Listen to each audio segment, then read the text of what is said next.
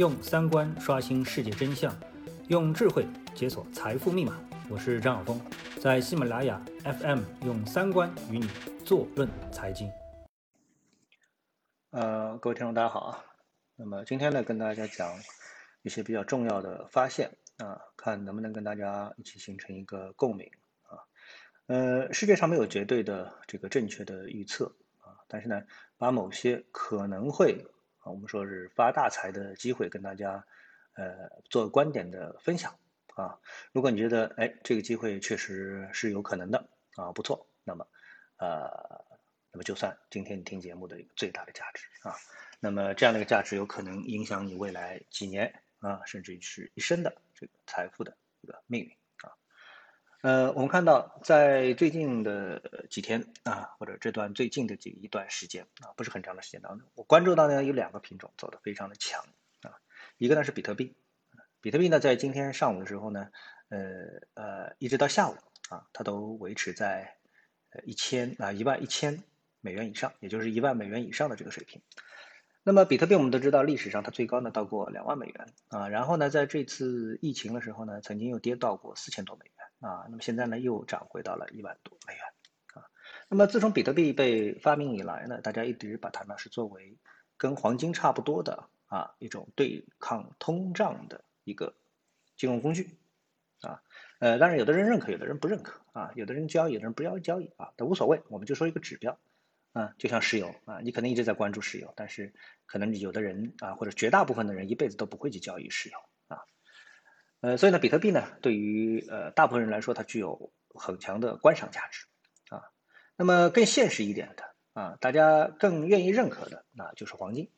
啊，那我们先说一下比特币这个一万的这个概念是什么？也就是它在疫情这波行情暴跌之前，它就是在一万的这个水平啊，然后跌到了四千多，现在又涨回到一万啊。那么在过去的两个小时当中，它又跌回到了九千五以下啊，这个我们不管，总之它还是处于一个相对的高位。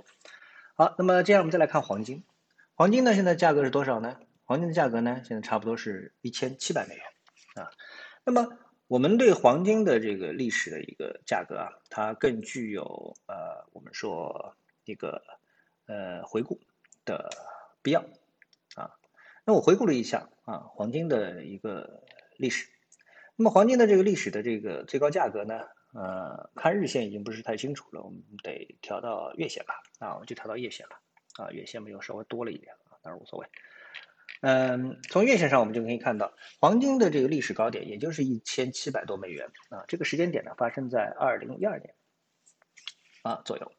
那么在这个二零一二年的年末的一个前后啊，这个年初的一个前后，也就是二零一一年的年末到二零一二年，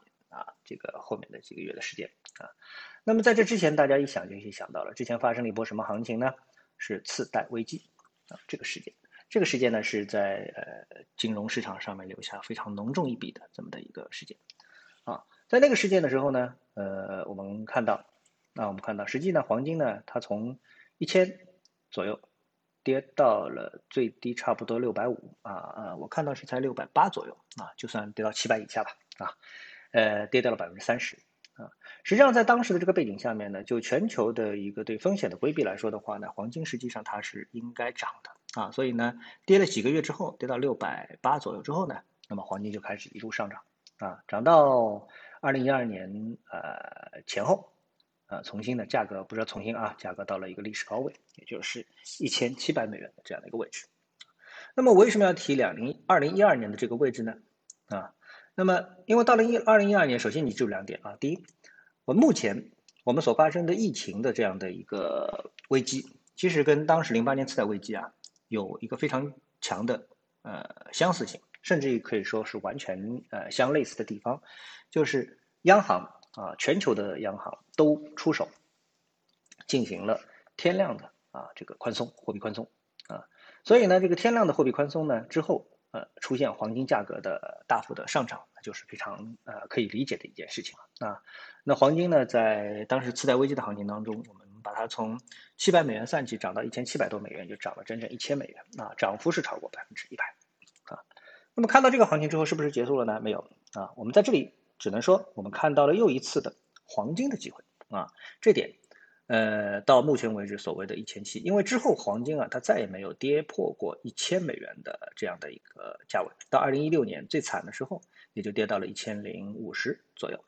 而之前这波行情就是从二零零一年开始的行情的呃黄金的行情的这一波上涨啊，它是从最低二百五十美元开始的啊，当中经过了次贷危机的一个反复，最后涨到了一千七啊，一千七。接近两万啊，接近两千，接近两千是涨到了一千九百多啊，接近两千。那你想，不到十倍也有个八倍吧，对不对？是这样的一波啊，八倍的一个行情。那么这次呢，行情是从一千美元开始的啊，一千美元开始的。然后如果说呃未来即使是重复次贷危机之后的这个四年的一个行情周期，也就是去消化啊我们这个货币天量的货币的宽松的这个政策，花四年的时间啊，花四年的时间。那么这波行情也是要从七百涨到一两万，差不多等于三倍的行情。那也就是从呃一千涨到应该三千，而现在的价格是在一千七啊，涨到目标位。如果是涨到三千的话，那么还有差不多接近啊翻一番的这样一个机会。所以呢，这是一波。首先，黄金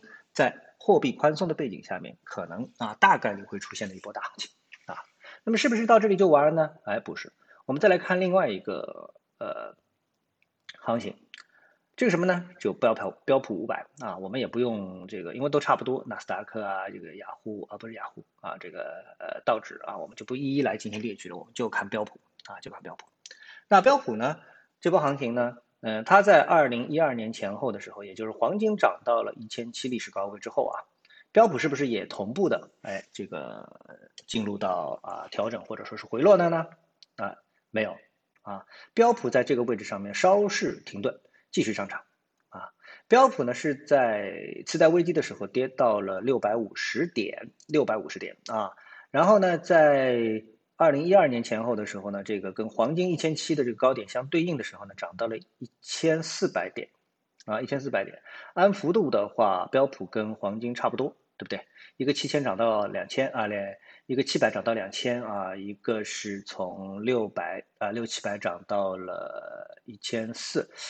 呃，差的不多吧？啊，我们只能说差的不多啊，有点区别。但是之后呢，标普它没有停止它的脚步啊，标普仍然是继续高歌猛进，从这个一千三，二零一二年前后的一千三，涨到了一直涨到现在，也就是新冠行情啊，新冠的这个疫情呃所造成的大幅的回调之前，它是涨到了三千三啊，涨到了三千三，也就是从一千三、一千四涨到了三千三，也同样是翻了一倍。啊，指数翻一倍那就不得了啊！这个股就是里面出十倍牛股的概率就太高了。